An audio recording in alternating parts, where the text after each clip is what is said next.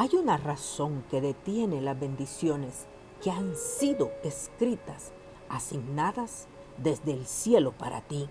Dice la palabra en el libro de Josué 7, 8, 16.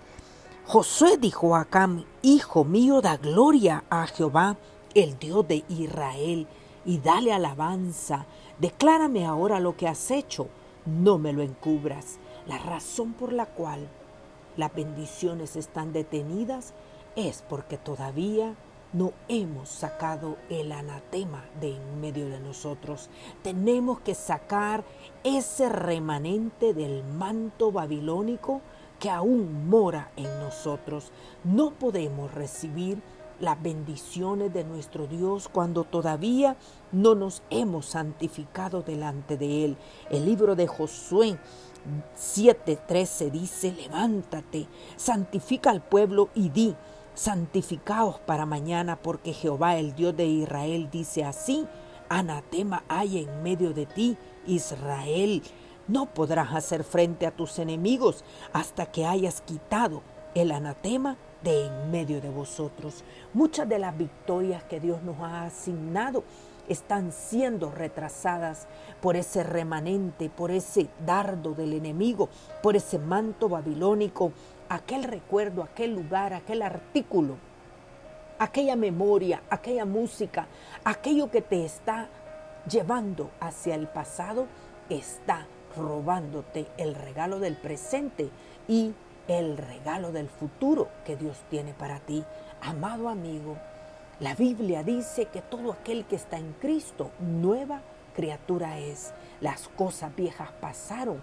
He aquí, todo es hecho nuevo. La victoria tuya, amado amigo, depende de que tú te santifiques delante de Dios y que rompas con el pasado, que limpies tu casa, que limpies tu corazón, que limpies tu mente de todo recuerdo, de toda cultura, de toda historia, de toda eh, tradición que está haciendo que te alejes de la bendición que Dios te ha asignado. Todo es nuevo en Cristo Jesús, Señor nuestro. Santifícate porque Dios hará el milagro que estás necesitando pronto en ti, en el nombre de Jesús.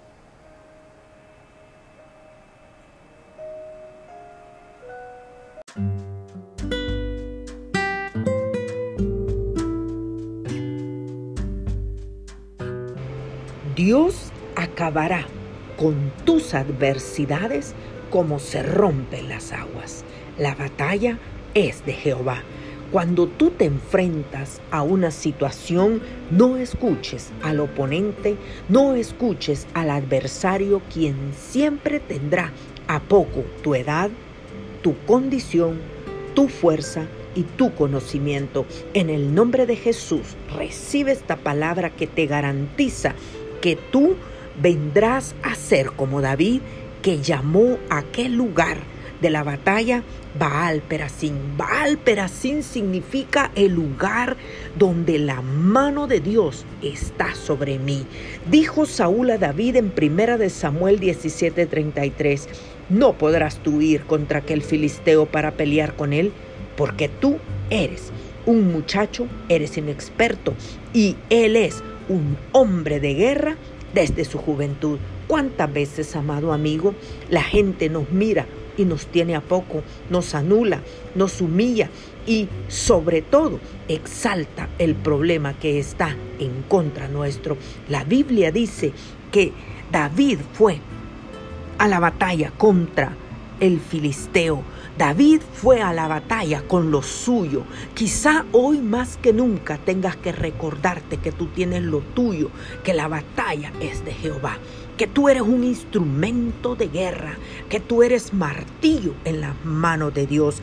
David fue a la batalla contra Goliat y le dijo en el versículo 45, le dijo, tú vienes a mí con espada y lanza y jabalina, mas yo vengo a ti en el nombre de Jehová de los ejércitos, el Dios de los escuadrones de Israel, a quien tú has provocado.